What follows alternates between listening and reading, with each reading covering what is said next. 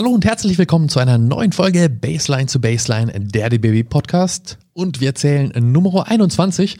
Wenn man das durch drei teilt, dann kommt man zu Nummer 7. Und Oje, oje. obwohl das jetzt hier jetzt nicht die Oje. Mathe-Olympiade ist und irgendwie wenig bis gar keinen Sinn ergibt, schließt sich da trotzdem ein kleiner Kreis mit. Nämlich Folge 7. Da ging es schon einmal um den College-Basketball. Und heute geht's wieder darum. Es ist March, es ist Madness, bald und das nicht nur bei Lukas. Hallo. Hi Moritz, genau. Für viele Amerikaner ist das die beliebteste Sportzeit des Jahres. Ähm, die steht an, die March Madness und mittendrin sind auch wieder einige deutsche ähm, Akteurinnen, Akteurinnen und Akteure, Spielerinnen und Spieler. Mit zwei von denen haben wir, du hast es jetzt schon angedeutet, in Folge 7 äh, schon einmal gesprochen, Niara Sabali und äh, Franz Wagner. Ähm, beide haben eine ziemlich erfolgreiche Saison gespielt und warten jetzt auf den Start der Finalrunde der College-Saison.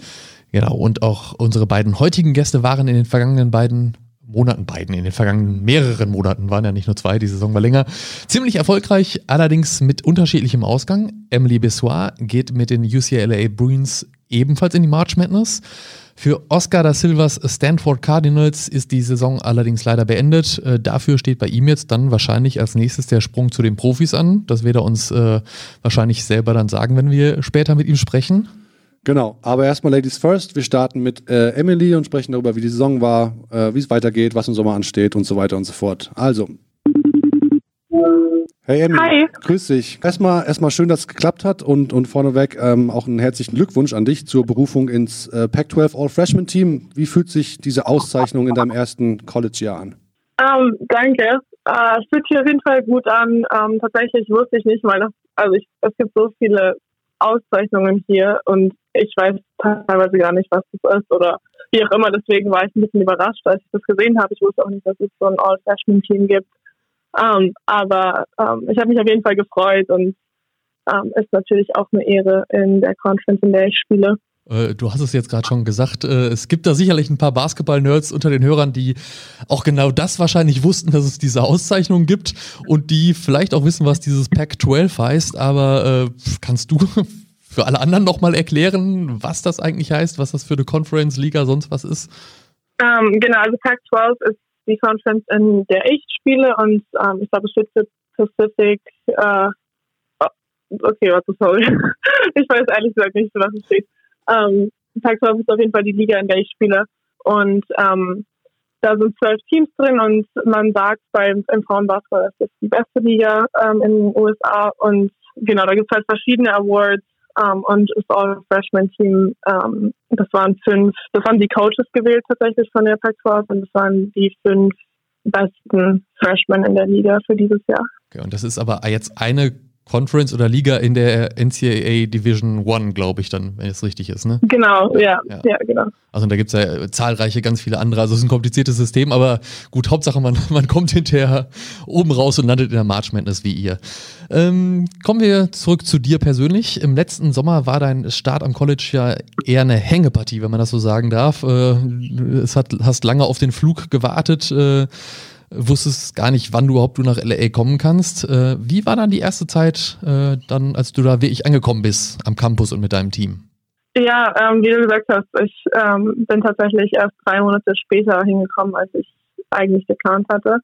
Ähm, und dann, als ich hingekommen bin, war es natürlich auch nicht so, wie man sich vorgestellt hat. Also wir waren ähm, alle erstmal in Quarantäne und ähm, mussten täglich getestet werden. Und dann, wir waren, glaube ich, mit ähm, zwei anderen Sportarten waren wir die einzigen, die auf dem Campus waren. Heißt, es war relativ leer am Campus und wir durften auch nur hin, um zum Training zu gehen und dürfen wir momentan auch nur. Ähm, aber es sind mehr Sportarten da und auch mehr normale Studenten. Ähm, deswegen ist es auf jeden Fall anders und auch ähm, tatsächlich ein bisschen einsamer, wie man sich das vorgestellt hat, weil wir durften zwar im Team was machen, aber immer nur, wenn es ähm, organisiert war oder im Training war. Ähm, deswegen ja, durften wir alle nur in unseren eigenen Apartments sein. Ähm, es war tatsächlich ein bisschen einsamer am Anfang, aber ähm, gut, es ging sonst nicht anders. Ähm, dein Vater ist ja auch ähm, US-Amerikaner. Du hast selbst auch die, die amerikanische Staatsbürgerschaft. Du hast den Pass. Äh, Wenn ich richtig informiert bin, arbeitet dein Onkel, glaube Mhm. ich, sogar in LA als, als Beleuchter in den Filmstudios. Ist das, ist das korrekt noch? Ja, stimmt. Ähm. Wa- Warst du da schon in Hollywood? Hat er dich mal mitgenommen? Oder Ähm, tatsächlich war ich da schon mal, ähm, aber das war nicht das war bevor ich nach LA gezogen bin. Ich glaube, es war 2018, hat er uns mal mitgenommen ähm, in seine Studios. Ähm, war total cool. Das heißt, du hast natürlich dann äh, familiäre Beziehungen in die, in die Staaten und dann auch nach LA als, als Stadt. Fühlte sich die Ankunft für dich ein bisschen wie nach Hause kommen an? Ähm, nee, noch nicht. ähm, tatsächlich, mein, es hat geholfen, dass mein Onkel hier wohnt, ähm, einfach zu wissen, dass ich Familie hier habe. Ähm, aber wie zu Hause hat sich auf jeden Fall nicht angefühlt. Noch nicht von Anfang an. Und du warst ja auch schon einmal sportlich da, nämlich beim äh, Basketball Without Borders Camp 2018. Mhm. Ne? Also äh, wie war das damals für dich, da dann nach LA zu kommen und da eingeladen zu werden? Und ja, ein Jahr später übrigens ja nochmal 2019. Ja, es war total cool. Ähm, tatsächlich wusste ich auch nicht, dass es solche Camps gibt. Der Stefan hat mir das erzählt im Dezember, dass ich dazu eingeladen wurde, also im Dezember davor. Und ähm, dann, als ich gehört habe, dass es in LA war, ich konnte es gar nicht glauben. Ähm, und das war eine mega Erfahrung. Wir haben auch mit dem, also neben dem Training, was wir dort gehabt haben, haben wir uns auch so ein bisschen durch LA geführt und so. Und es war super schön, dann auch die Stadt zu sehen und einfach die Erfahrung zu haben. War das damals in, auch im Rahmen eines All-Star Games? Ja, genau. Das genau. ist immer im, also das Basketball Without Borders ist immer im Rahmen von einem All-Star Game. Und da sind wir auch immer zu den Events gegangen. Also hast du schon zwei NBA All-Star Games gesehen. Das ist natürlich auch schon, hast du auch schon vielen was vor. Ja. Stark. Ja, ist auf jeden Fall was. In deiner äh, Biografie auf der UCLA-Webseite wird explizit betont, dass du die Fähigkeit besitzt, einen Spagat zu performen. Erstmal ganz, ganz, ganz großen Respekt dafür. Ich bekomme allein beim Gedanken daran irgendwie Schmerzen. Ich auch. Und äh, zweitens, warum steht das da, Emily? Sorry, ich habe den letzten Part nicht gehört. Die zweite Frage war, warum, warum das da steht tatsächlich, warum da so auf das Spagat gepocht wird. Bist du die Einzige im Team, die das kann? Ähm, das, ja, ich glaube, ich bin die Einzige im Team, die das kann. Ähm, die haben uns damals gefragt, ähm, was irgendwas ist, was Leute nicht über uns wissen oder was Leute nicht von einem denken würden. Und ähm, das war so das Erste, was mir in den Sinn gekommen ist. Hast du mal irgendwann rhythmische Sportgymnastik gemacht, dass man das kann, oder kannst du das einfach so? Also, ähm, nee, habe ich nicht, aber ähm, ich habe vor drei oder vier Jahren angefangen, mich halt echt regelmäßig zu dehnen und sowas. Und ähm, weil ich einfach gemerkt habe, dass es meinem Körper total gut tut für ähm, Regeneration und sowas. Und ähm, dann, ja, ich wollte irgendwie einen Spagat können und dann habe ich es immer mal wieder gemacht, also halt immer mal wieder trainiert. So jede Woche habe ich mich, glaube ich, für eine Zeit lang vier bis fünf Mal gedehnt. Ähm, und dann irgendwann konnte ich es scheint dir ja auch äh, sportlich nicht unbedingt äh, schlecht getan zu haben, sag ich mal. Die, die Saison lief ja, lief ja ziemlich gut, äh, richtig gut für euch. Ähm, deine persönliche Auszeichnung haben wir jetzt gerade schon angesprochen. Ihr seid aber als Team Dritte eurer Conference geworden, habt euch da bis ins, äh, bis ins Championship Game der Pac-12 vorgearbeitet. Da habt ihr leider gegen Stanford verloren. Jetzt seid ihr aber trotzdem ähm, auf dem Weg ins NCAA Tournament. Geht da auch mit, mit Ansprüchen, denke ich mal, rein. Ich denke, das, das wird so bei UCLA auch traditionell so sein. Was sind eure Ziele für das Turnier? Ähm, unsere Ziele sind tatsächlich, ähm, also wir wollen ins Final Four kommen, auf jeden Fall. Ähm, wir sind zwar eine, wir sind zwar wenige Spieler momentan, ich glaube, wir sind nur zu acht gerade, ähm, wegen Verletzungen und ein paar Spielerinnen haben gesagt, dass sie dieses Jahr nicht mitspielen aus ähm, Corona-Gründen.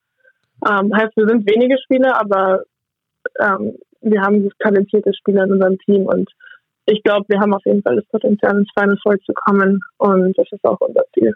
Wie sieht es, sieht das Format aus äh, des, des Tournaments? Ähm, seid ihr da in einer, in einer Bubble auch oder, oder wie funktioniert das? Ja, genau, wir sind in der Bubble. Ähm, also wir sind alle 64 Teams sind in San Antonio ab morgen.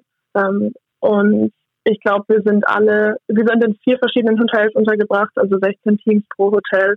Und die haben uns gestern auch die Regeln vorgelesen. Also wir dürfen überhaupt nicht aus unseren Zimmern, außer wir gehen zum Training oder zum Physio oder sowas. Nicht aus den Zimmern? Um, also es wird ja, nicht aus unseren Zimmern, wow. ähm, weil einfach wegen Corona-Maßnahmen ähm, sind wir in, in einer Art Bubble. Je nachdem, wie weit sie halt kommen, länger oder weniger. Ist jetzt eher ein Running Gag hier bei uns im Podcast, aber jetzt äh, muss ich Lukas doch mal eben sagen, dass er das Wort Bubble wieder in den Mund genommen hat. Wir hatten eigentlich genug von Bubbles nach Herren- und Damen-Nationalmannschaft.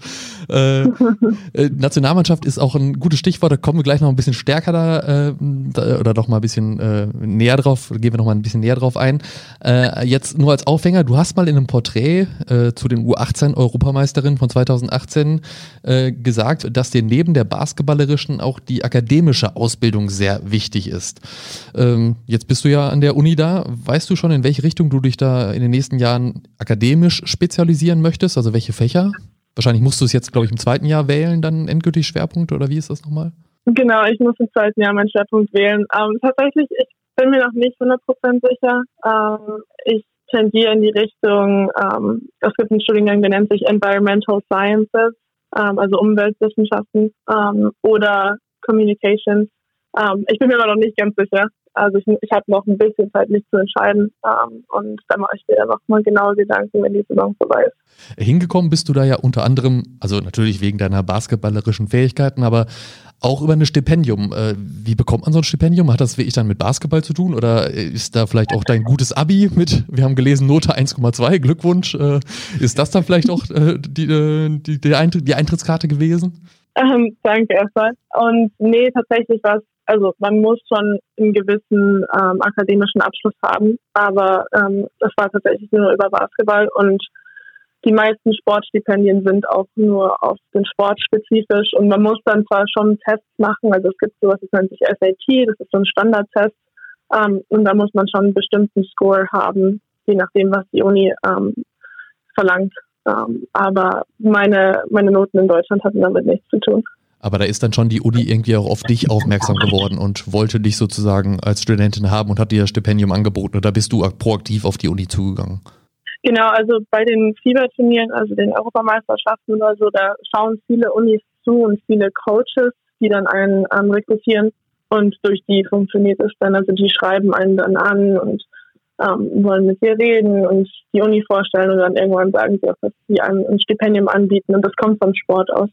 Das heißt, es ist schon so ein, so ein klassischer äh, Recruiting-Prozess, wie der Amerikaner das irgendwie nennt und, und im College ja auch gängig genau. ist. Ähm, hattest du dann auch schon, also hattest du auch mehrere Angebote oder war UCLA quasi das erste und das Beste sozusagen?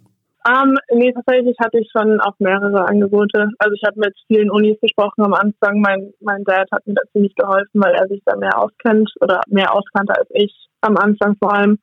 Ähm, wir haben dann auch meine Liste relativ schnell auf 15 Unis beschränkt und dann halt immer weiter die Liste gekürzt, bis auf dass ich dann auf vier Unis kam, die ich mir dann wirklich, wo ich wirklich mir vorstellen hätte können, zu jeder von diesen Unis zu gehen. Also UCLA war auf jeden Fall nicht die einzige, aber ich, ja, ich wusste auf jeden Fall, dass ich da hingehen ähm, will, relativ früh.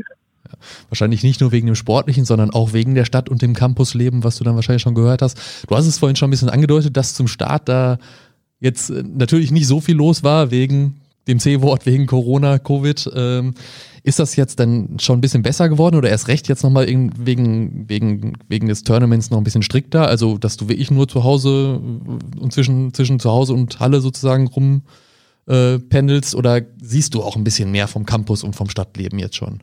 Um, ähm, also tatsächlich, wir dürfen auch rausgehen und es ist ein bisschen mehr los jetzt in dem Stadtteil, wo ich wohne und auch in LA sowieso. Um, ähm, die Möglichkeit ist da. Um, ähm, unser Team hält sich halt ziemlich gut an die Restriktionen und wir wollen halt auch nichts riskieren. Deswegen, ich habe viel von der Stadt schon gesehen. Meine Teammates und ich fahren ab und zu an den Strand oder fahren irgendwo anders hin, um irgendwas ähm, zu erkundschaften. Ähm, meistens ist es aber nur Sachen, die draußen sind, einfach weil wir uns dran halten würden, weil es wäre jetzt schade, wenn jetzt irgendwas passieren würde und wir dann nicht im Tournament spielen können würden. Und ähm, tatsächlich ist es aber viel mehr los auf dem Campus jetzt als am Anfang, weil jetzt auch ähm, kein, also weil auch nicht Sportlerstudenten sind ähm, wieder in LA und mehrere Sportarten sind wieder da.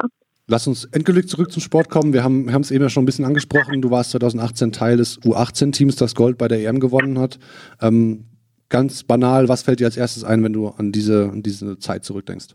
Ähm, mir fällt als erstes ein, direkt als wir die Medaillen bekommen haben, ähm, der Moment, ähm, weil es, und, und danach auch die Nationalhymne gesungen haben. Ähm, es war so ein Gänsehautmoment und ich auch jetzt, so wenn ich dran denke, ich muss einfach lächeln. Man sieht's. ähm, du hast ja damals, ich glaube, dass, ähm, wenn ich richtig erinnere, was, was Leo mir damals erzählt hat, dass, dass ihr ein Zimmer geteilt habt zusammen.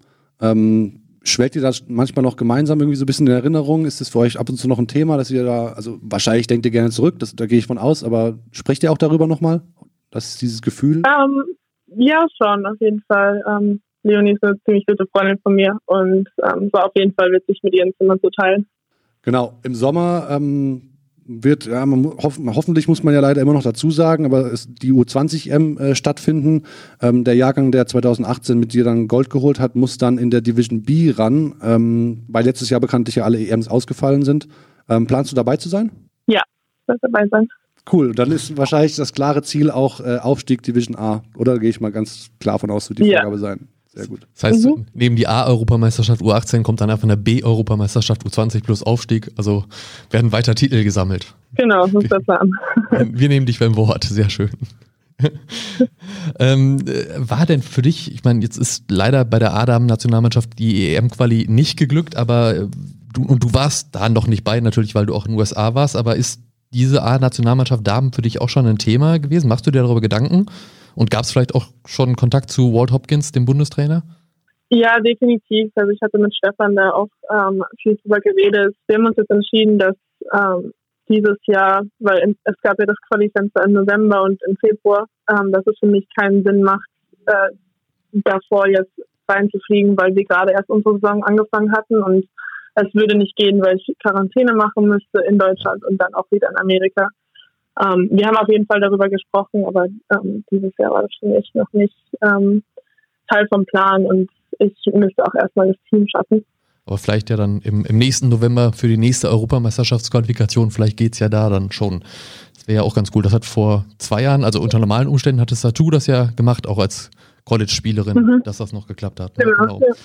Wenn jetzt so ein bisschen, du hast in einem, in einem anderen Interview mal gesagt, habe ich gelesen, dass äh, ihr ja als Generation mit äh, Satu, mit Leo, mit äh, Luisa und Co.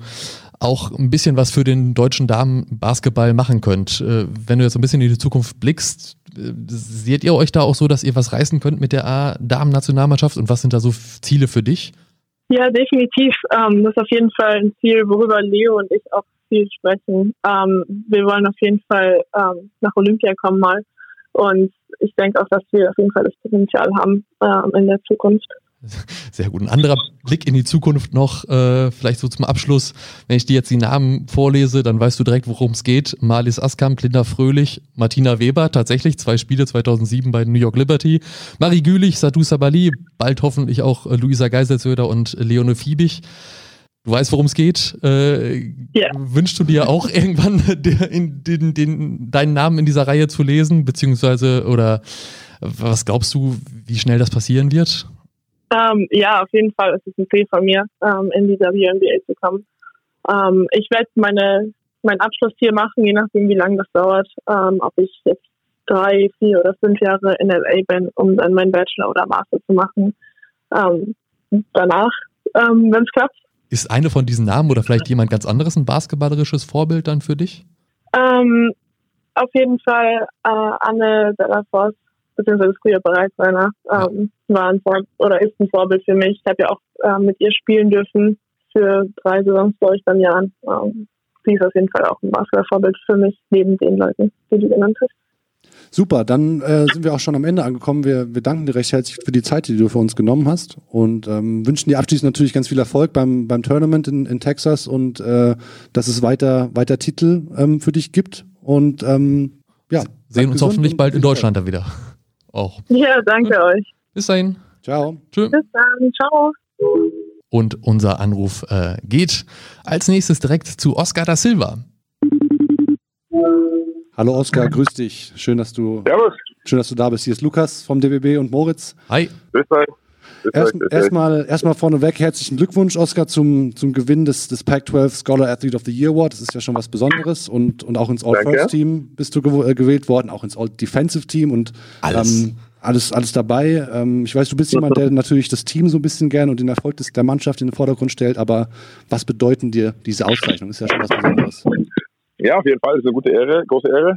Wie gesagt, ich bin, glaube ich, auch eher jemand, der viel, viel seinen großen Teil seines Erfolges aufs Team zurückführt. Aber äh, für mich persönlich ist es, wie gesagt, eine große Ehre.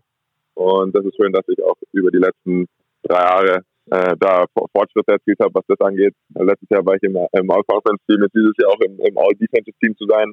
Ähm, hat mich sehr gefreut. Und ähm, mit dem Scholar Athlete of the Year habe ich schon so ein bisschen gerechnet gehabt. Ähm, Und ja, hat mich natürlich auch gefreut, dass der das den dann auch gegeben hat. Jetzt äh, gehen wir äh, direkt zum Anfang mal eben auf das dann nicht so schöne ein, nämlich äh, jetzt war es nach vier erfolgreichen College-Jahren so, dass ihr leider am Ende eine Niederlage, eine ärgerliche Niederlage gegen äh, die University of California aus Berkeley nehmen musstet in diesem Pac-12-Tournament. Äh, ihr werdet also nicht äh, beim NCAA-Tournament bei dem, bei der March Madness, wie es so schön heißt, wir haben vorhin schon mit mit Emily auch darüber gesprochen, die mit ihrem Team Emily Bessoir im weiblichen Bereich dabei sein wird. Du wirst leider nicht dabei sein.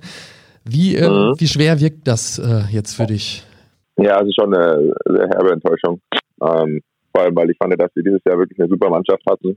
Ähm, haben leider mit, mit äh, vielen verschiedenen Problemen äh, zu tun gehabt dieses Jahr, die es uns, äh, glaube ich, erschwert haben. Aber ja, also vor allem jetzt halt so im letzten Jahr, äh, wenn man so eine gute Mannschaft beisammen hat mit so guten individuellen Spielern, ähm, und sich das Ziel setzt, hey, jetzt komm, ein letztes Mal angreifen und äh, ins NCAA-Turnier kommen, ist, ja, das war bitter, auf jeden Fall. Und wir waren ja, glaube ich, wir waren, glaube ich, für einen Großteil des Jahres schon ähm, auf, auf einem guten Weg eigentlich, ins NCAA-Turnier zu kommen und haben halt dann hinten raus sehr, sehr schwach gespielt. Ich habe mich verletzt und hatten, musste ein paar Spiele aussetzen. Ähm, und da ging uns dann ein bisschen die Luft aus, glaube ich, hinten raus. Kleiner Trost vielleicht, ist trotzdem ein Da Silva dabei im, im NCAA-Tournament. Dein Bruder in, in Colorado äh, ist gesetzt, ist mit dabei. Ähm, habt ihr darüber gesprochen? Ich gehe stark davon aus. Gab es irgendwie vielleicht sogar auch so eine kleine Stichelei unter Brüder, so eine brüderliche Stichelei untereinander oder ist es, ist es All Love? äh, ja, All Love ist immer, aber ich habe klar mit ihm gesprochen und äh, ich glaube, er hat noch nicht so ganz verstanden, was es äh, was bedeutet, beim NCAA-Turnier dabei zu sein. Also was ist für ein, was ist für was für ein Erfolg wirklich ist.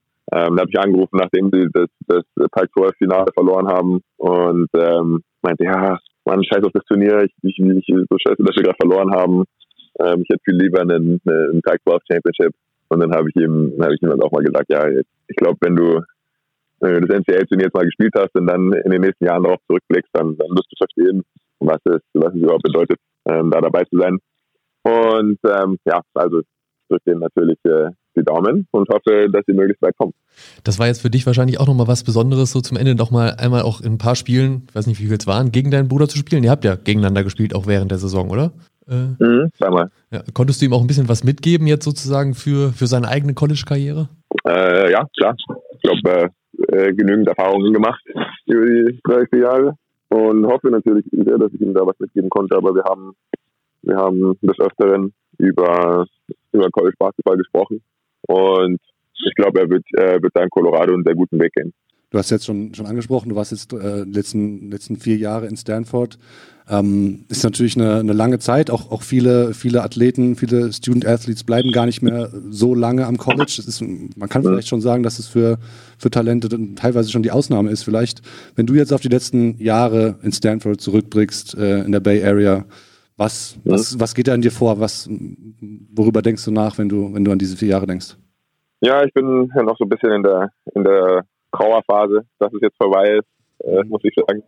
Aber äh, ich blicke mit, äh, mit viel Stolz und Freude auf diese Zeit hier zurück. Und ich glaube, ich bin in einen sehr äh, einzigartigen Weg gegangen und habe mir dadurch, glaube ich, auch viel, viel Respekt von, von, von, von verschiedenen Leuten, von verschiedenen Leuten verdient. Und ähm, ja, also ich werde Stanford für immer äh, ganz tief in meinem Herzen äh, geschlossen halten. Wenn man, wenn man sich so die, die Alumni-Liste anschaut der Stanford University, dann ist da natürlich, sind ein paar Klopper dabei, wenn ich das so salopp sagen darf. Ähm, da sind Gründer von Google, von YouTube, von, von PayPal, etliche Nobelpreisträger, äh, sogar ein mhm. belgischer König, habe ich gelesen, hat irgendwie da einen Abschluss gemacht. Äh, natürlich mhm. ein paar Basketballer, die den Sprung geschafft haben. Ich denke da an die, an die Lopez-Brüder, äh, Robin und Brooke mhm. Lopez, äh, WNBA MVP sogar mit, mit Nika Ogumike war dabei. Ähm, mhm. Auf welcher Liste von diesen Stanford-Absolventen lesen wir in Zukunft deinen Namen? Nobelpreisträger oder NBA-Spieler? ähm, also kurzfristig äh, hoffentlich natürlich erstmal NBA-Spieler, aber langfristig äh, hoffentlich beides. Mal schauen. Aber nee, also ich denke, ähm, viele Leute sind da immer so äh, oder sagen halt, ja, ich weiß nicht, was, was macht der? So ist der, ist der Basketballer oder ist der Wissenschaftler und so. Und also ich, mein Ziel ist auf jeden Fall in die NBA zu kommen und da zu spielen äh, langfristig. Und äh, ja, das werde ich eben jetzt äh, angreifen. Das was, was wäre denn für dich da der größere Titel oder der größere persönliche Erfolg? Ein NBA-Titel oder ein Olympiasieg oder ein Nobelpreis? Also was, was reizt dich am meisten von den Sachen?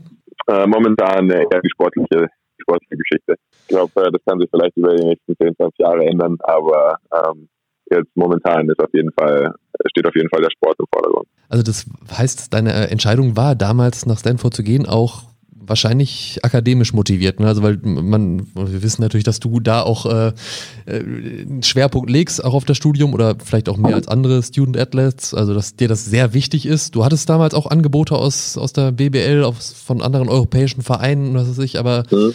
und von anderen Colleges, aber es war schon auch eine, eine klare Entscheidung für Stanford dann. Ja, hundertprozentig. Ähm, und also ich hatte auch damals natürlich schon die, die, die NBA im, im Kopf äh, und, ein, und ein Profitum, aber ich war mir nicht genau sicher, wie, wie, ich, wie das zeitlich aussehen würde. Und das Coole ist halt jetzt, ähm, vier Jahre später, habe ich einen Stanford-Abschluss und habe die Chance, äh, auf einem hohen Level professionell zu spielen. Und ähm, ja, jetzt bin ich, äh, wie, wie du schon selber sagst, spricht man da über die Wahl zwischen zwischen äh, einer Profikarriere und einem Nobelpreis. Und ich glaube, so eine, so eine Chance haben eben die wenigsten. Und äh, hätte ich in Deutschland eine BBL gespielt, dann ja, wäre ich jetzt sicherlich auch ein guter Basketballer geworden. Aber die, die Verbindungen und die, die, die Menschen, die ich kennengelernt habe in Stanford und dieses Netzwerk, das ich da aufgebaut habe, wird mich viele, viele Jahre äh, länger tragen können als äh, mein, meine Profikarriere. Wir haben jetzt dann, äh, bevor wir gleich noch weiter oder darauf wieder stärker eingehen, auf die Pro, äh, Profikarriere, aber um noch mal kurz über dein Studium zu sprechen, dein Schwerpunkt ist ähm, Biochemie und da Stammzellenforschung, ist das richtig? Also du hast da in dem Bereich schon wohl mehrere Präsentationen gehalten und auch auf einer Medical Conference in Baltimore mitgearbeitet, hast schon einiges publiziert. Warum gerade dieser Bereich? Ich äh, mag Chemie sehr gerne, mochte schon in der, in der, in der Oberstufe und ähm, habe dann auch hier Chemiekurse belegt und ähm, fand dann eben diesen Bereich Biochemie äh, am, interessantesten. Das hat mir am meisten getaugt. Also ich würde gern langfristig so Richtung Biotech oder Pharma oder sowas gehen. Und da gibt einem Biochemie halt eine super, eine super Basis dafür.